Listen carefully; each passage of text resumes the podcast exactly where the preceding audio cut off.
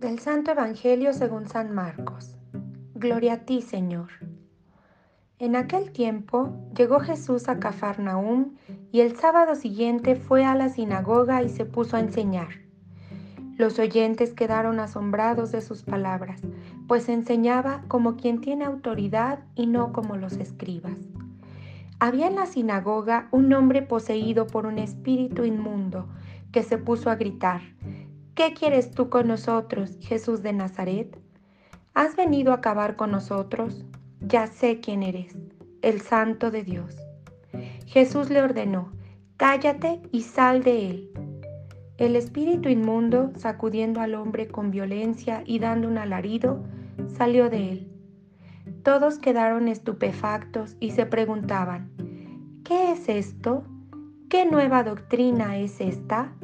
Este hombre tiene autoridad para mandar hasta a los espíritus inmundos y lo obedecen. Y muy pronto se extendió su fama por toda Galilea. Palabra del Señor.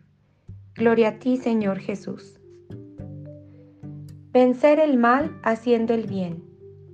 El Evangelio de Marcos nos presenta el inicio del desarrollo del ministerio de Jesús además de la elección de los discípulos y luego la enseñanza de Jesús que predica con palabras, pero también realiza gestos y acciones que dan testimonio de la novedad de sus palabras. Por eso la gente se queda admirada por el contenido y la forma en que predica Jesús. Lo hace con autoridad como ningún otro profeta o predicador. La palabra de Jesús tiene el poder de realizar lo que dice y además tiene la fuerza para expulsar a los espíritus inmundos. Todo aquello que se interpone o impide la llegada del reino de Dios queda eliminado.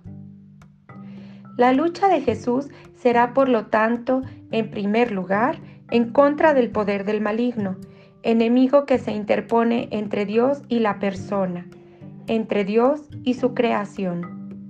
Por eso, para que el reinado de Dios sea pleno, la persona y la creación deben ser liberadas integralmente. Lo que desfigura el rostro humano y lo que acaba con la creación va en contra del proyecto de Jesús. En el reino de Dios no tiene cabida la opresión, ni mucho menos el dominio del poder del mal. Jesús vuelve en nuestros días a pronunciar su palabra en los momentos en que nos vemos dominados por el demonio de la violencia, por la muerte, la opresión y todo maltrato que atenta contra la persona y la creación, obra de Dios.